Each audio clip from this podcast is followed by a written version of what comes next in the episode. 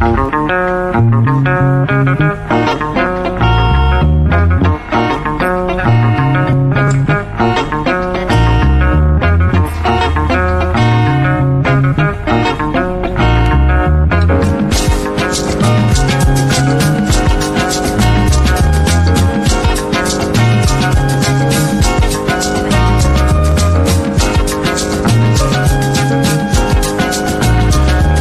mensajes. eh, acá siguen respondiendo la cuestión: eh, eh, ¿qué, qué, mm, qué uruguayismo o qué mujiquismo es el que te gustaría adoptar a ¿Y vos? qué dicen? Eh, pensando en llevarse este libro de María Esther Guilio, Pepe Mujica de Tupamaro a presidente que estamos regalando hoy. ¿Qué dicen? Ayer saludé a Leti.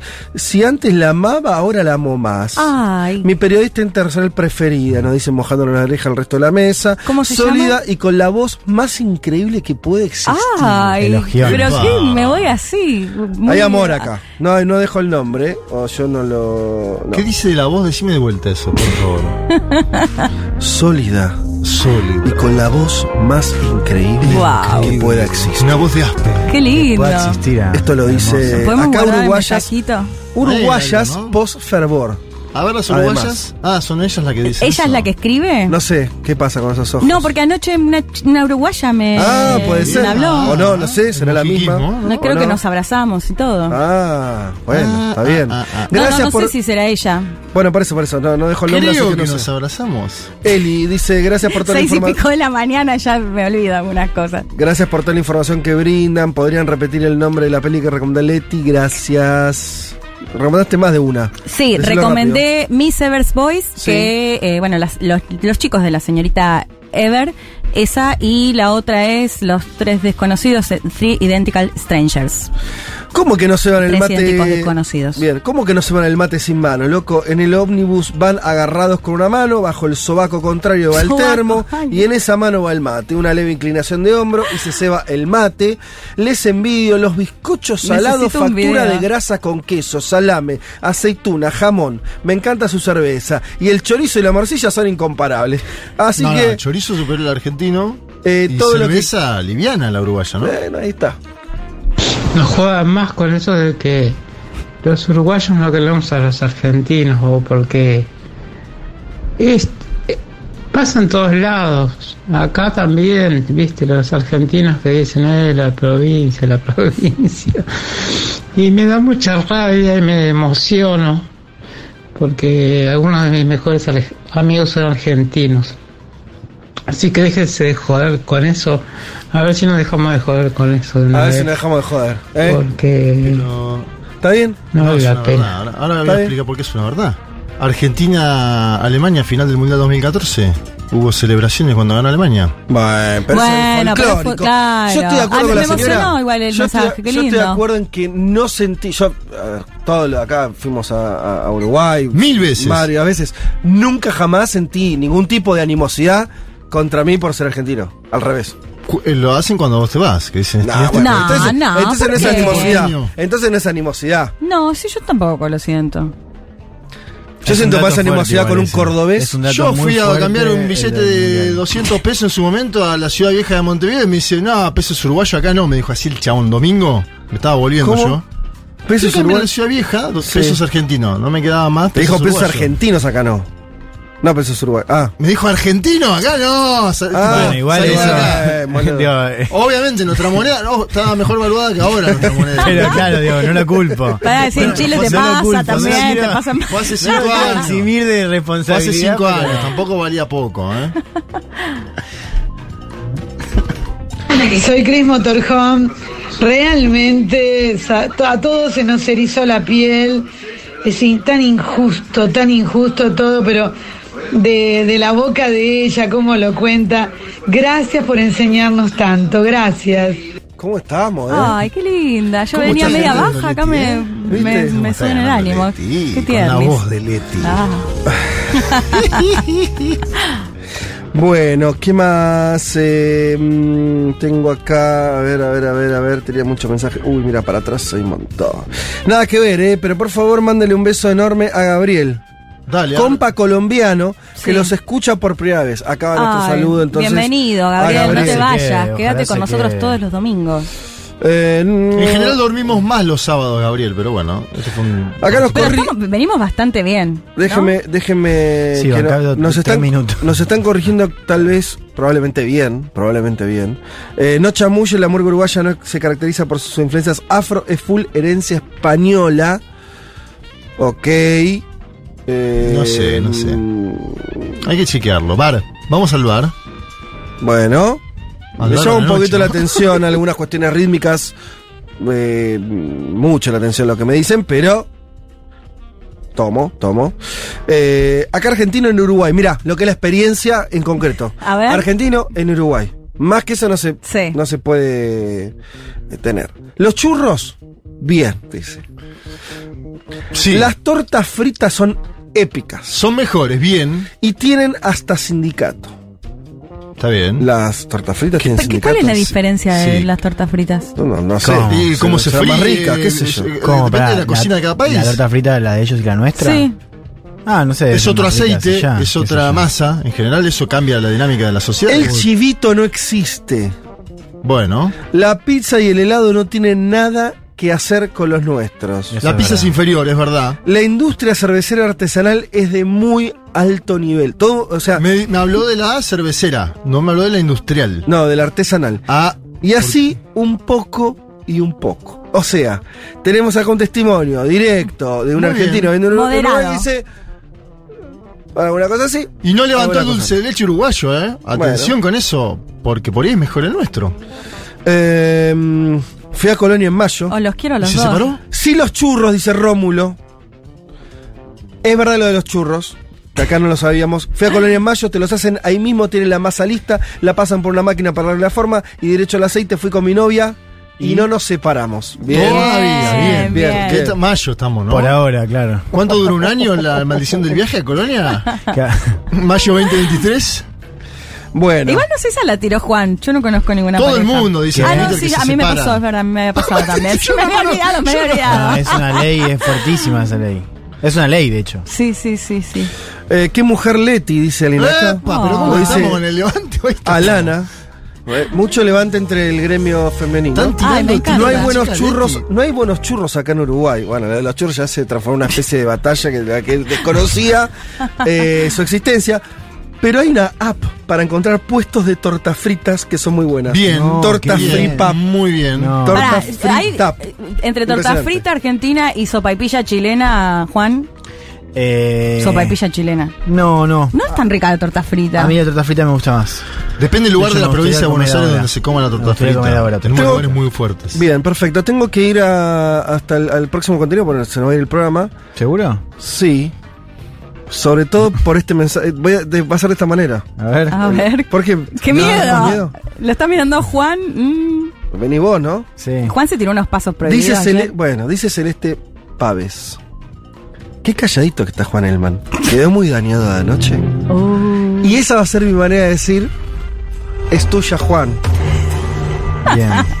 ¿Podrás? ¿Estás en condiciones de hacer una Pero, columna? Escúchame. La que sé- ¿Saben quién está dañada? ¿Quién está dañado? No me digas que es, que es Celeste Pavés porque no, ya entra. No, no, no la conozco la se compañía. lo oyenta, no sé, no, no. Eh, no, solamente está Listras. señalando. Salida y ¿Quién? maravilla. Listras, Ah, sí, Está dañada. Y no por fervor. primera claro. ministra de Reino Unido. Un cadáver político según la prensa británica. Me parece un montón. ¿Cómo pega la resaca? Me parece un montón. Sobre todo asumió hace así el lo jueves. dice, así lo dice la prensa británica de todos los estilos y formas, ¿eh? desde el Guardian al Financial Times.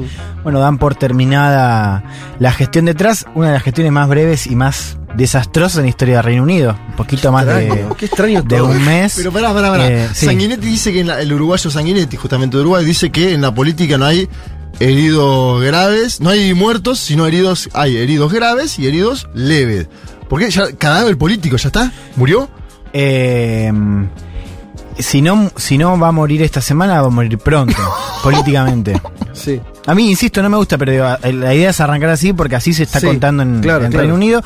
Eh, a ver, un poco las notas del fin de semana hablaban de que los parlamentarios conservadores ya están, eh, ya decidieron o ya hay un consenso mayoritario de que Tras tiene que irse.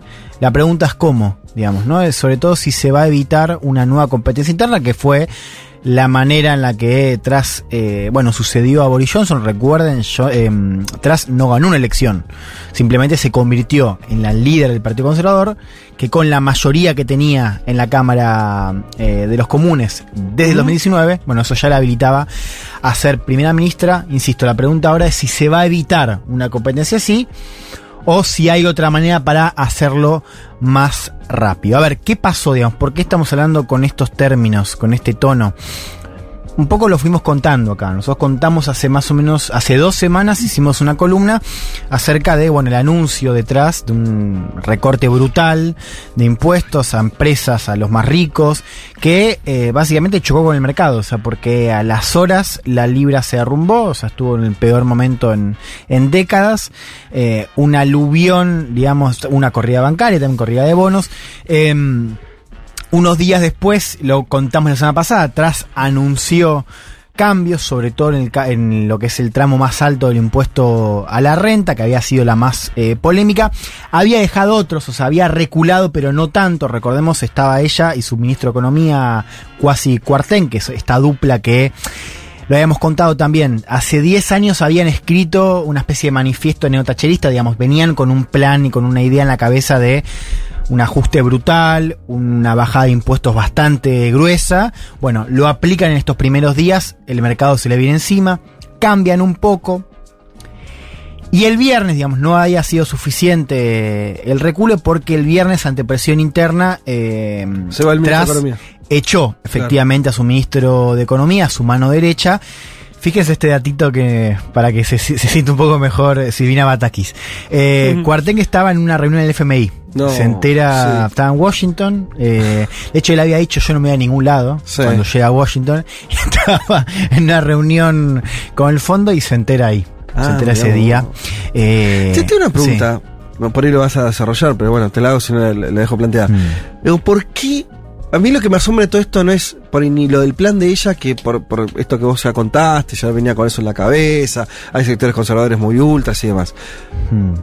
¿Por qué esta idea de que no. De, de, tan poco margen para ir para atrás y hacer algo más moderado? ¿Y por qué ella entonces no? Ya se, ¿Entendés? Como perdió el gobierno. ¿Por qué la resolución es tan drástica con alguien que es del Partido Conservador, que defiende ideas que al final al mercado le gustan en términos filosóficos? Sí. No termino de entender, ¿entendés? Como esa. ¿Por qué se cayó tan rápido? Sí, ¿por qué es tan drástico? Porque de hecho ella hace renunciar al ministro de Economía, como da señales de, bueno, bueno, está ok.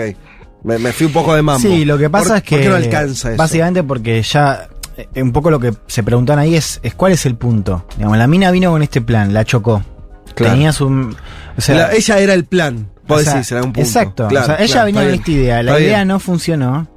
De hecho. No, no, no tiene más. Que, claro, No tiene más, más que hacer. Claro, ¿por qué no viene otra persona que pueda recuperar la confianza? Porque además hay otro punto que nos hemos tocado, que es que para el partido esto es una o sea, se están caminando a una derrota muy gruesa, mm. ¿no? Que tiene además un componente político interesante, que es que la elección de 2019, la que gana Johnson con mayoría rotunda, sí. ahí el dato es que gana el Partido Conservador en distritos que votaban laborismo hace 70, 80 sí. años. Entonces, lo que dicen los parlamentarios que ganaron es, loco, estuvimos décadas sí, para hacer intentando ganar claro. y vos venís y en una semana nos tirás todo. Sí, no, Entonces, y, la, y, las encuestas devastadoras ahora exacto, con los Entonces, conservadores. A, a lo que voy es que además de esa cuestión bien estructural de ella representa esto, fracasó, nadie le cree cuando quiere ensayar otra cosa, porque además ella había venido con un mensaje muy duro. Claro. O sea, lo hemos pasado acá, digamos, un dogma neoliberal a pleno. Era todo nada la apuesta de ella. Exacto. Fracasó y después está esto que les digo, el cálculo eh, electoral. A eso se le suma, ahora lo vamos a escuchar, una primera ministra que, claro, eh, decían eh, Teresa May al lado de, de, esta mina es Madonna. O sea, mm. Teresa May, que ya era aburrida, la comparás con, con Tras, que tuvo una conferencia de prensa el viernes, ¿cómo decirlo? Muy incómoda por momentos, fue ocho minutos, ella estaba vestida de negro, medio robótica, la voz frágil. Eh, bueno, en esa conferencia de prensa es cuando anuncia eh, este, este giro en U, la renuncia, o mejor dicho, el pedido de renuncia de su ministro de Economía, eh, y diciendo esto de, bueno, yo pongo por delante el interés nacional, no es lo que, yo, lo que a mí me hubiese gustado hacer, lo hago eh, y ya. La escuchamos a um, Liz por ahora primera ministra de Reino Unido. I have acted decisively today because my priority is ensuring our country's economic stability. As Prime Minister, I will always act in the national interest. This is always my first consideration. I want to be honest. This is difficult. But we will get through this storm and we will deliver the strong and sustained growth that can transform the prosperity of our country for generations to come. Hoy he actuado de manera decisiva porque mi prioridad, mi prioridad es asegurar la estabilidad económica de nuestro país.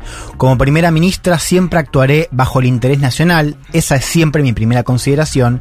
Quiero ser honesta, esto es difícil, pero superaremos esta tormenta y generaremos un crecimiento fuerte y sostenible que pueda transformar la prosperidad de nuestro país para las generaciones venideras, ¿no? El foco de ella siempre fue, y fue la línea argumental más clara, esto del crecimiento, ¿no? Como decir, bueno, pausamos la cuestión de redistribución, o sea, nos enfocamos solamente en el crecimiento. Y un dato que para mí no es menor, que es, lo comentamos ese, hace dos semanas, que es, si esto salía bien, Mm, es decir, si todo el, a Sí. mediano plazo la economía crecía dos puntos y medio. claro. Era ¿no? muy modesto el. Era el- lo que hiper modesto si salía bien y salió mal. Ahora, todo esto también Sí. es hijo en algún punto de algo, ¿no? De, de- de todo el Brexit, de alguna manera, ¿no? Digo, como, como si fuera, si uno tuviera que buscar en toda esta novela, que esta mina, que la anterior, que, digo, que la salida de Boris Johnson de esa- tan desordenado.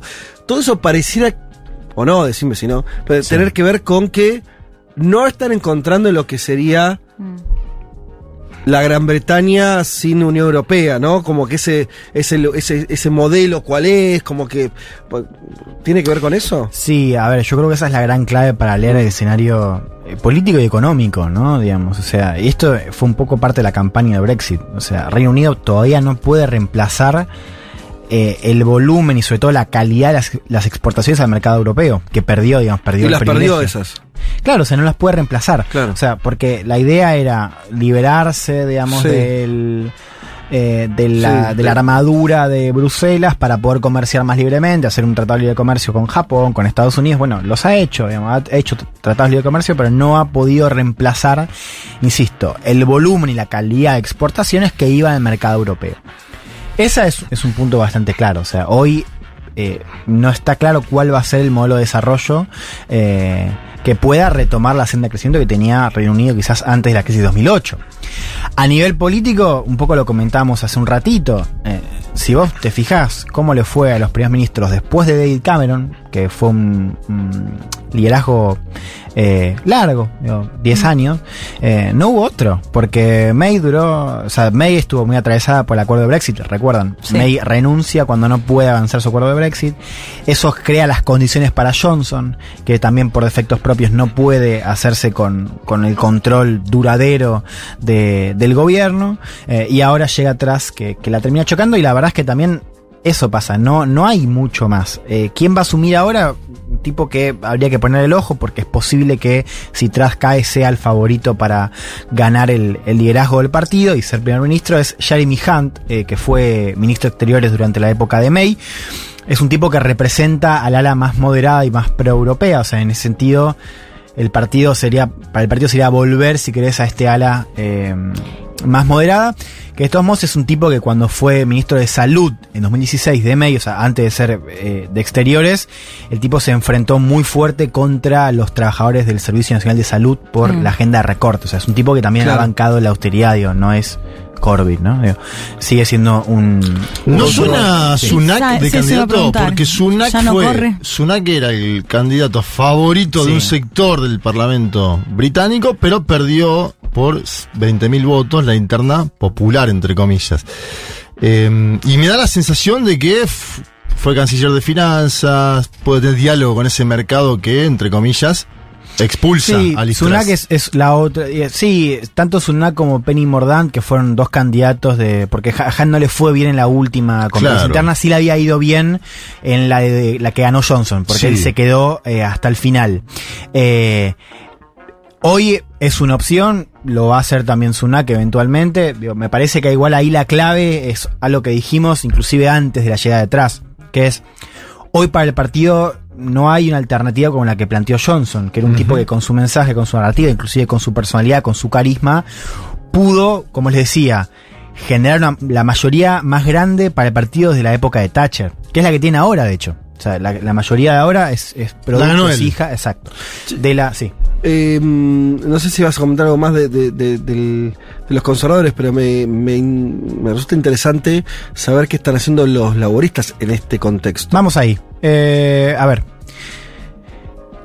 Habíamos dicho también eh, cuando, cuando fue el, el colapso, o sea, cuando el mercado reaccionó mal, que el Partido Laborista, dirigido ahora por Keir Starmer, que fue el reemplazante de Jeremy Corbyn, este líder eh, que planteaba una ruptura con eh, el- la cara más neoliberal Sí. del Partido Laborista, encarnada por Tony Blair, ¿no? Sí. Eh, Starmer había sido eh, ministro en las sombras, o sea, era parte del séquito de, de Corbyn, pero desde que Corbyn se fue, ha ensayado una cara un poco más moderada y muy.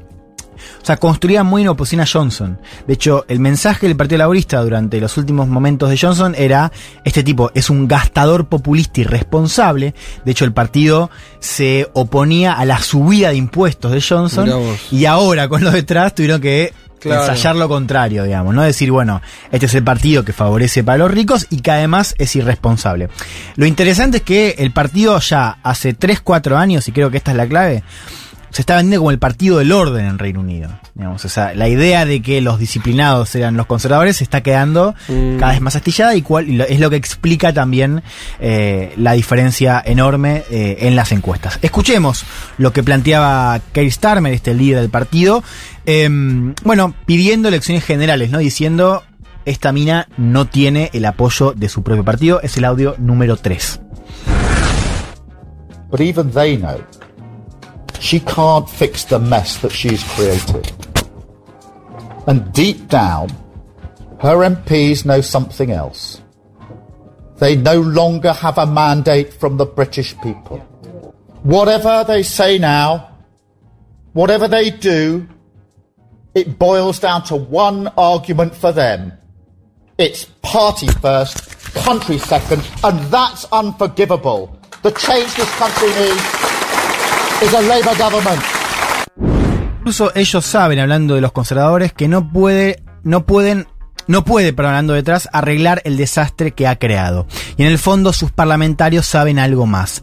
Ya no tienen un mandato del pueblo británico. Digan lo que digan ahora, hagan lo que hagan, para ellos se reduce a un solo argumento. Es primero el partido y después el país, y eso es imperdonable. El cambio que este país necesita es un gobierno del laborismo, ¿no? Un poco el argumento es que eh, no puede haber una competencia más interna, o sea, porque hay que llamar a elecciones, digamos, un poco lo que dice Starmer, recordando algo que es verdad, que es que cuando se elige este parlamento, la plataforma del Partido Conservador era muy distinta a esta. ¿no? O sea, Truss llega con, con un programa que no había sido pasado por las urnas, Sí. eh, que fracasa eh, claramente. Y bueno, ahora el partido se plantea un, un reemplazo, se lo va a plantear esta semana. Lo que dice el laborismo es hay que ir a elecciones. ¿no? Eh, Jeremy Corbyn configura, esto lo hablamos fuera del aire, pero para no hacerla corta, vos no ves que, que- que pueda resurgir. Pero, eh, eh, además eh, hay una tradición, ¿no? Es difícil que los que fueron eh, secretarios generales o, o li- o líderes de la oposición, lo que sea, si, que pi- pierden el poder vuelvan a retomarlo. No sé si hay mucho... No, está el de, el de Pedro Sánchez que perdió perdió la interna. Eh, bueno, lo desplazaron, mejor dicho, y después ganó la interna. Giró por toda España y la Eh, ganó. Bueno, pero se habrá quedó que muy manchado Corbyn con la idea de antisemitismo Sí, en la sí, le hicieron una prensa. investigación interna que, bueno, lo, lo dañó mucho hacia adentro. Yo creo que la figura de él eh, hoy está muy debilitada. Pero Lo mi pregunta no era, sí. era si, si había quedado corbinismo en el partido. Bueno, Laborista. eso es lo- lo interesante, Porque él había sí. sumado. eh, eh, Corbyn fue una figura que la vimos con, con mucho Sí, entusiasmo. fenómeno. porque logró. O sea, yo tengo esta imagen, ¿no? De Corbyn dando un discurso en uno de los festivales de rock más importantes, ¿no? Había logrado que un Inglés, sí. político. ¿Glastonbury? En Sí. en Glastonbury, había logrado que un político, incluso un político viejo, porque no, no- no- no es Sí, un sí. joven, eh, se convirtiera casi en una estrella ¿no? de, de- de rock, o por lo menos que volviera a unir la idea de juventud, rebeldía. Claro, a lo Bernie. Sanders, A lo- a lo Exacto. Sanders. Entonces, y eso había sumado, me acuerdo, mucha militancia, gente se había afiliado, jóvenes, un, bueno. ¿Qué Sí, pasó con a ver, eh, eso sigue estando, eh, porque además el fenómeno Corbyn era un fenómeno de base. Claro, O sea, el tipo claro. lo que hacía era ganar pese a tener al- a las cúpulas en contra. Ahí va. Eh, bueno, como te decía, Starmer fue parte, o sea, no es un tipo que sea, que no, no era la oposición a, a Corbyn. Yo creo que hay una especie de pax post-corbiniana, digamos, eh, donde no se sabe muy bien qué representa Starmer porque por ahora no ha tenido mucho, inclusive él no hizo campaña. O sea, recordemos, Corbyn eh, pierde en 2019, se retira y asume Starmer, ¿no? Eh, y, y lo interesante es que en general es en campaña, cuando se puede conocer un poco más de la figura de, del líder, que es una figura menos carismática, eh, menos radical también, o sea, no Claro. plantea una, un corte tan, tan fuerte. Eh, a ver, yo creo que no hay una certeza, ¿no? Pero, o sea, uno mira las encuestas hoy y mira un poco el escenario, entendiendo que no hay mucho que pueda cambiar, o sea, porque hoy el Partido Conservador no tiene un liderazgo alternativo que pueda, al menos en dos años, ganar de vuelta una elección. Hay muchas chances de que el laborismo vuelva a gobernar, digamos. O sea, es, eso, no, por supuesto, no es una certeza, pero hay muchas posibilidades. La pregunta con qué cara sigue, sigue estando abierta, digamos, ¿no? O sea, porque el- el- el- el- la última gran hegemonía del partido fue la de Tony Blair, digamos. O sea, la- lo interesante es que Corbyn quiso romper con eso. Sí. Eh, le fue mal a nivel electoral, le iba bien con las bases y ahora el partido no tiene un nuevo, o sea, no no no, No, tiene no un hay rumbo claro. Claro, exacto. No volvió a elegir su rumbo. Claro, eh, ahora vuelvo a lo que decías al principio, o sea, fíjense cómo el Brexit termina porque uno de los problemas que tuvo Corbyn era Sí. no sabía cómo no se paró, conciliar, No se paró bien. Frente a- o sea, no tuvo una, una, un- una posición clara en el gran tema. Es que ahí está el tema de Reino Unido en sentido es una especie de laboratorio de otras cosas Sí. que pasan. O sea, vos tenés distritos que votaban laborismo hace 70 años, que votaron por el Brexit, ¿no? Y que se cambiaron al Partido Conservador por la prédica de Johnson, con distritos tipo Londres, Mm. Manchester, grandes ciudades más cosmopolitas, Sí. más europeístas. Corbyn tuvo un gran desafío en cómo conciliar eso. O sea, el Partido Conservador lo que hizo, o sea, e- esa, esa grieta la zafó con la posición más extrema. Sí. Es decir, somos el partido del Brexit. Sí. El laborismo no tuvo esa, ese mensaje. Hay que ver qué pasaba, pero eso sigue estando latente. Bien. O sea, ahí hay una fractura política y económica que el Brexit ha marcado, digamos, lo ha dejado en primer plano y que ninguno de los dos partidos parece poder sortearla a nivel de gestión, a nivel de, de bases electorales, eh, y eso va a ser un tema para la próxima campaña. Cierro con esto. Atención al lunes, porque el viernes el anuncio de, de Truss se hizo unas horas antes de que cierre la cuestión de los bonos. El mercado no reaccionó bien, o sea, no se, no, no, no se acomoda la cuestión. El lunes va a ser muy importante ver la reacción de los mercados y ver si efectivamente, bueno, tras renuncia o hay algún tipo de maniobra política. Eso se está discutiendo Bien. hoy en el seno del partido. No sabemos qué va a pasar y no sabemos, bueno, cuánto va a durar esta primera ministra, que es por lejos la más catastrófica en la historia del Reino Unido. Así lo ha dicho el, el joven no resacoso. Bueno, Juan más o menos. ¿Cómo no? Ah, mira cómo está.